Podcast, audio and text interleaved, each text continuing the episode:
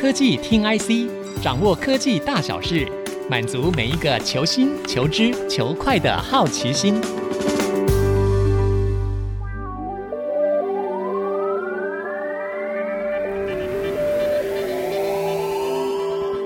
这里是 IC 之音竹科广播 FM 九七点五，欢迎收听科技听 IC，我是节目主持人韩清秀。今天要和听众朋友们讨论的是科技人才的问题。那首先，我们先来看看台湾少子化的状况。根据内政部的统计，台湾去年的新生儿人口数已经降到不到十四万人了，这创下统计以来的新低。人口数已经连续三年出现负成长。那相比于两千年的出生人口，大概是三十万七千多个人，这大致上都是呈现逐年下降的走势。那这一批两千年前后出生的人口呢，如今正是要准备进入或是刚要进入社会的企业新鲜人。那也就是说，如果现在企业已经招募人力很不容易了，那未来呢，台湾劳动力和就业人口的短缺情况呢，将会更加的严重。虽然今年电子产业景气是比较低迷啊，但是到了毕业季前呢，许多的企业仍然是争相网罗毕业生。科技产业的人才荒近年来受到业界的关注。今天呢，我们很高兴邀请到 DIGITIMES 的资深记者庄衍松，一起来跟大家讨论一下，在这少子化的趋势下，台湾半导体专业人才的养成究竟面临到哪些的问题？欢迎衍松。谢谢主持人。呃，各位 IC 之音的听众，大家好，我是庄衍松。嗯，那如同我们刚刚有聊到，就是台湾的总体人口数是呈现衰退的。那如果我们进一步讨论到整个科技产业的人力需求，那衍松你的观察来看，这几年哦，台湾半导体人力的供给出现哪一些值得关注的现象？首先就是说，我们可以看到台湾的产业结构，嗯，有明显就单一产业独大的一个情况嘛。那以至于说，单一产业你是在说谁？大家都知道。好，所以在这种情况底下呢，那。在人才供应上，其实这些年轻的学生毕业之后，他们的就业也很容易会去看说，那什么样的产业、什么样的公司比较有发展性或待遇比较好，那就会有引导他们去往那边。那我过去其实经常到阳明交通大学和呃清华大学去做一些教授的访谈，其实他们也有提到，就是台湾现在人才的问题。之所以这么严重，是因为半导体产业真的是太大了，嗯，而且给的这个薪资福利呢又很高，对，以至于本来这个系所是专门是，比如说是 for 这个光电产业的，结果学生毕业之后几乎全部跑光去了半导体产业，所以就变得说半导体产业这边在喊说人才不够，可是其他的产业就更惨了，是啊，大概会有这样的一个问题。嗯，所以这种供给不足，刚刚前面主持人提到这个少子化是一个问题嘛？那另外一个问题就是说，这个产业它是需要一个很高的抗压性。你如果说在这个职务上你没有办法做到去适应这个环境的话，很快的你可能的这个压力啊，身体的健康状况都会出问题。对，也以至于说有些公司其实。收了那么多，但是没办法留住那么多，就 always 都要再找人，再找人。所以每年又要不断的再找新血进来，有新鲜的肝。对，再加上有一个之前就是学界也在讨论的是，一些国际性的一些大的半导体公司，嗯、它是一个萝卜一个坑。那这些所谓的人才呢，他们念完硕士进来之后，其实做的其实是。可能专科就可以做的工作，嗯，那他愿为什么还是愿意待呢？就是他到了外面没有比这里更好的一个待遇，所以他就宁可先待着。现实的层面来讲，薪水的确也是很重要的考量。对对，虽然说有一些教授鼓励学生说不要这么短视，只是看在钱的份上，但实际上这个在落实上，就是去说服这些学生还是有很大的困难。是的，对，没错。不过这几年有有很多的企业就大声的疾呼说啊，人才招募不足啊，这个。问题已经有很多的企业大佬都有在公开的谈话里头有提到。那现在政府也推动了一个半导体学院哦，这个现在好像刚好今年是届满两年哦。所以眼松，那我想问一下，那就你的了解，这些相关的学校的办学的成效是怎么样呢？有关于半导体学院，我们知道它是一个教育部提出的一个特别条例。那其实它是一个试办的计划。哦。那这个试办的计划呢，就是说这些学校必须要先找到企业愿意出钱。嗯。那而且要跟学校签约。那签约之后。行政院国发基金再出一半的钱，哦，等于说现在看到的六所半导体学院，其实最早第一波是四所，就是台城、青椒嘛，台台台大、成大、成大。跟阳明交大跟清华大学，其实当初这几所学校在要提出这个半导体学院的时候，其实彼此之间是蛮竞争的，因为你要提出一些方案，要让这些企业愿意给八到十二年的一个承诺啊。比如说台积电对于这些要成立半导体学院的每一个学校，它都要，比如说要出一千万好了，每年都要出，那他也要看说是不是。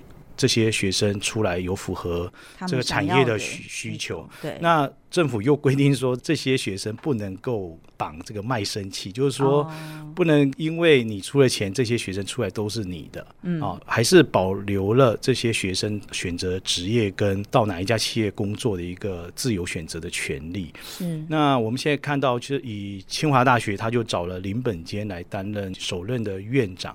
那阳明交大是找了孙元成，所以两位都是台积电过去的研发的主管，哦、没错。那所以他们也比较知道说，哎，产业需要的人的方向，去缩短产学之间的落差。其实这是一个蛮好的一个制度，嗯哼。对，但是就是现在有一个比较大的问题，就是说半导体学院的这些学生。他们其实没有之前的学长姐的这些人脉跟资源。哦，他们进到半导体学院之后，这些学生因为念硕士班、博士班要找指导教授嘛，结果这个半导体学院的这个指导教授专任的呢，可能只有一位两位。那在比如说你台大电机系哈来讲，最有名的一些老师都是非常热门、非常抢手。那他能够收多少学生是固定的。嗯、他除了他自己所里面的这些学生之外，现在还要再收这个半导体学院的学生，就会变得说，这些半导体学院的学生呢，会抢着去找那个既有的哦电子学院的对对对对的教授，教授，反而自己聘来的这个专任的老师就是没有什么人去找，这就是一个问题啦。所以变得说。嗯他们有一点切身为民的感觉，再加上人家的这个电机系、电子研究所都是一个算是已经经营一段时间，那招生人数也不断的在扩充。那相对的呢，半导体学院是一个试办的性质，是这个合约到了，比如说十年好了之后还要不要续办？嗯、那要看公司愿不愿意再出钱，还有没有资源？对对对，而且我们知道这些半导体学院的学费一年好像只能收到四五百万。可是半导体学院一年的开支是两亿，要这么多？对，要两亿，一亿八到两亿，在这么庞大的这个缺口，都是要靠企业捐助跟国发基金的补助嘛。是。那如果说将来这个有发生变化，或者说将来的产业结构有一些调整的时候，嗯，台湾不再需要这么多的半导体人才的话，会不会再续办下去？可能又是另外一个问题，因为在。特别条例里面有特别提到一个退场条例，就是说退场的一个计划。一旦这个东西要收了，那你要怎么收？再一个就是我刚刚讲到，其实这些学生他们现在有点寄人篱下。为什么？因为人家已经成立那么多年，有自己的系馆，有自己的大楼，可是半导体学院是没有，要这边到处租场地啊，借场地，所以有这个问题。这样子，了解。那衍松，我们刚刚聊到，就是说这个半导体学院的学生招募的状况。那其实目前这样子看起来的话，一年一百个人一个学校，那六个间学校也就是六百人，所以其实当然还是不够啊。那为什么企业不用一些其他的方案，比如说一些特殊的一些专案，然后把一些已经退休的中高龄的员工把他拉回来，再继续回聘呢？这样子也可以解决一些人才不足的问题啊。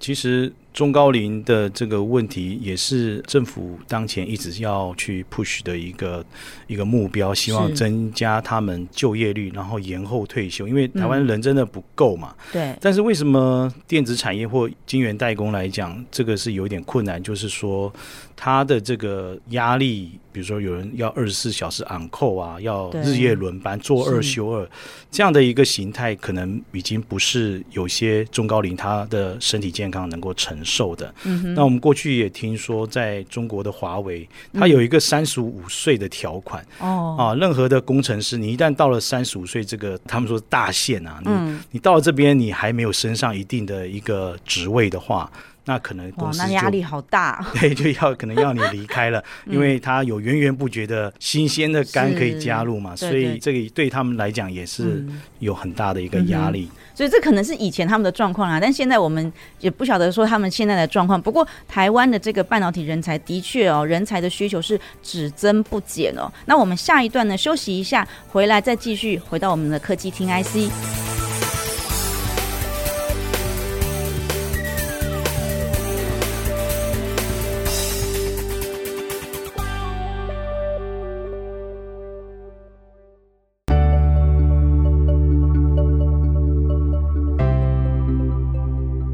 回到科技听 IC，我们的节目除了在 IC 之音官网 AOD 可以随选随听，同时也邀请大家上 Spotify、Apple Podcasts、Google Podcasts 以及 KKBox 搜寻科技听 IC，订阅我们，不要错过每一集节目哦。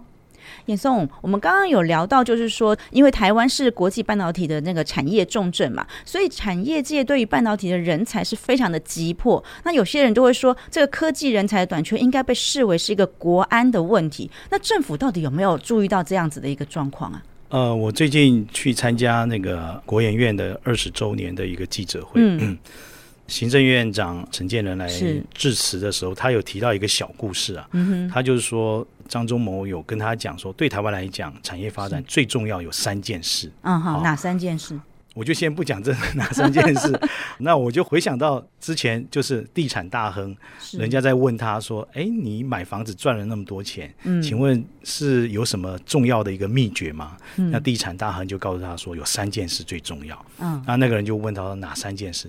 他说：“第一件事情，location 啊，就是地点啊，你买房子或者说买店面啊，是你在哪一个区位？”对于选择房地产来讲，那是最重要的一个指标嘛。嗯，那有些区位只会涨不会跌。那人家又在问第二个，那第二个呢？嗯，啊，那个地产当然又在说是 location。嗯啊，那第三个呢？还是 location 啊，这样子，等于说你买房子，你买在一个边陲地区的话，不但不会涨，而且有下跌的空间啊。那你生活自己也不方便这样子。那回到刚刚那个陈建仁院长提到的啊，我们也不知道他是在过去当国科会主委的时候，还是在当副总统的时候，跟张忠谋的一个科技会议了。因为张忠谋每四年都会参加政府举办的这个科技顾问会议嘛。我印象中他已经是连续八年都参加了，嗯，他就问了这个问题。那张忠谋跟大家讲说有三件事，第一件事情就是人才。陈、嗯、建仁就问，那第二件呢？嗯，张忠谋说第二件事情也是人才，是啊。那陈建仁就再问，那第三件呢？张忠谋说：“还是人才，哦，所以人才，人才，人才，是 是是。好了，所以台湾最重要的资源的确就是人才哦。哎，那我们聊聊，就是说，因为其实这几年来，因为受到地缘政治的影响哦，像这个很多的国家都想要发展他们自己本地的半导体的产业，像美国啊、日本啊、德国啊，那这些国家他们当然也都很需要各式各样的一些半导体的专业人才，这会把整个人力的这个资源的竞争呢，会。提升到一个全球性的一个竞争的一个层次哦，那你来看，就是说这对台湾的产业会带来一些什么样的挑战呢？这个可以从几个方面来谈一下。那我们知道，其实在国外欧美国家，他们读这个 CS 啊，就是 Computer Science 的比例是很高的。嗯，读 EE 的啊，Double E 的，就是这个电机电子的呢，其实比较少。那台湾的部分的话是刚好相反，因为台湾的软体产业发展的规模比较小，嗯，那所以 computer science 的人呢的就业的一个展望就没有那么好，反而是电机电子工程的。所以我们现在台湾就是说，在硬体人才，不管是研发、设计或做制程各方面都有一定的优势。那这些人才。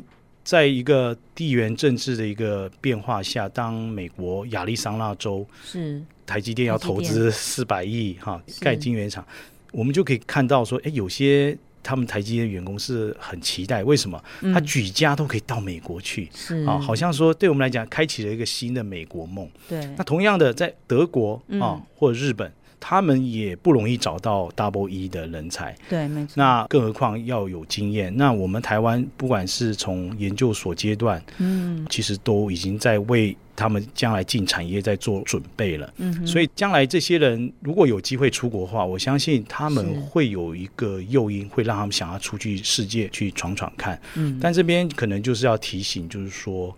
在欧美国家，他们是比较福利倾向的哈，所以从摇篮到坟墓，国家都会给你完善的照顾。嗯、那你必须付出的代价就是你的薪资所得有很高的比重必须要缴税。哦，对。那如果你今天到了德国去做半导体工程师，嗯、你可能薪水的一半都交给了政府。嗯。那如果你最后需要回来台湾的话，那些钱是拿不回来的 啊、哦，所以也是要自己去衡量这样子。不过这个有点像是说，以前哦，就台湾有一批科技人才举家去中国他们那边发展，然后就一批人就是移到中国的这个企业去，就感觉有点像。就现在变成是说，他们的市场又更大了，不是要去中国了。现在可能去中国的人已经变少了，可能比较多人会想说，哎，那我也许我有机会可以去美国、去德国、去日本这样子，已经好像感觉有点这种现象。对，对年轻人来讲，其实如果说他是在一个，比如说台积电也好，或联发科这些算是国际知名的半导体公司工作，他们也也有机会到国外，嗯、像 ISSCC 的一个研讨会上去发表顶尖论文嘛。哦、是，那他也可能可以到国外的像比利时的 iMac 去做一地研究嘛。嗯，那所以说，其实出国不管是发表论文，或者说是去。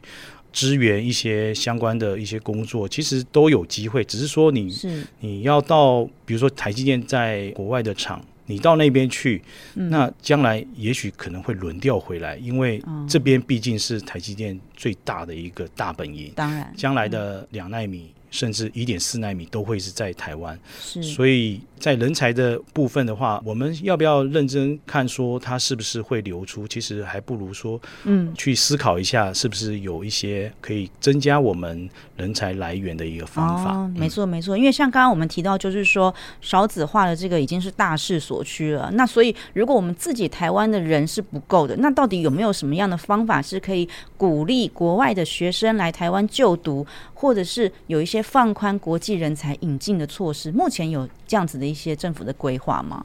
那我们谈到国外的人才呢，目前是不包括中国大陆。是。那中国大陆它也有学电机电子的，那为什么他们没有办法过来？人数也很多。嗯。那我相信政府的考量应该是国安了。嗯。他们也积极的过去在发展半导体产业，可是却还落后的有相当的程度。对。那过去我们也看到有一些大陆的学生有来台湾念研究所，可是呢，他要执行一些比较深的一些产学合作，或者说研发计划的时候，政府在审查发现他是陆生的身份，就会整个驳回啊，就不会同意。嗯，所以后来这些像一些电机系的教授，他们在送件的时候，都会告诉这些入籍的学生不要参与这些比较敏感的计划。那至于说扩大像东南亚或印度的这些学生的来源。这个其实政府也一直在推动，说希望能够有一些扩大侨生来台学习。嗯、像我们知道广达董事长林百里，对，还有群联的潘建成，都是也是马来西亚来，都是侨民嘛。所以说这个部分政府的政策是在尽量鼓励能够扩大。嗯，那真正的外国，比如说像。印尼的人口很多，印度的人口更多。是，那他们为什么也有来这边求学哈，或者来工作？但其实很多并没有留下来。嗯，那其中一个原因是印度的这些理工人才，他们就是前面有讲到有美国梦。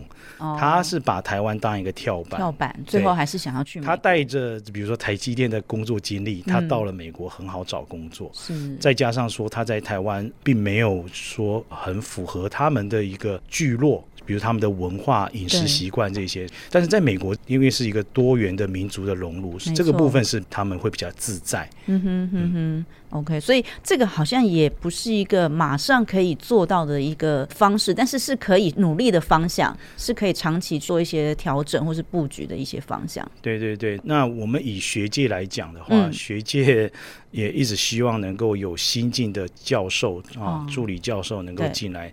但是这些学校，尤其是公立大学，在开出的薪资条件就是，没错，跟国外是落差很大，落差很大。对，我也有朋友申请到台大的那个教职，结果他就说，哦，这个跟这个荷兰这边比起来，实在差太多。荷兰是提供前五年可以不用缴税，然后薪水也比较高，所以这个真的是差很多。那所以就是我们刚刚聊到很多的问题哦，这个人才的确是攸关企业竞争力的一个重要的关键呢。那台湾的半导体产业链是非常的庞大，所以我们要打造一个世界杯等级的产业成果的话，那更需要顶尖的人才还有研究团队来当做后盾。所以这人才的问题，就像我们刚刚聊的，不只是单一企业的问题，还牵涉到教育的体系啊，还有政府的政策这些不同的面向，都需要一些完整的配套，还有系统性的一些培育的方案哦。所以今天我们谢谢演松的分享，那我们今天呢，节目进行到这里，科技听 IC，下周同一时间再会，拜拜，拜拜。本节目由 DigiTimes 电子时报与 IC 之音联合制播。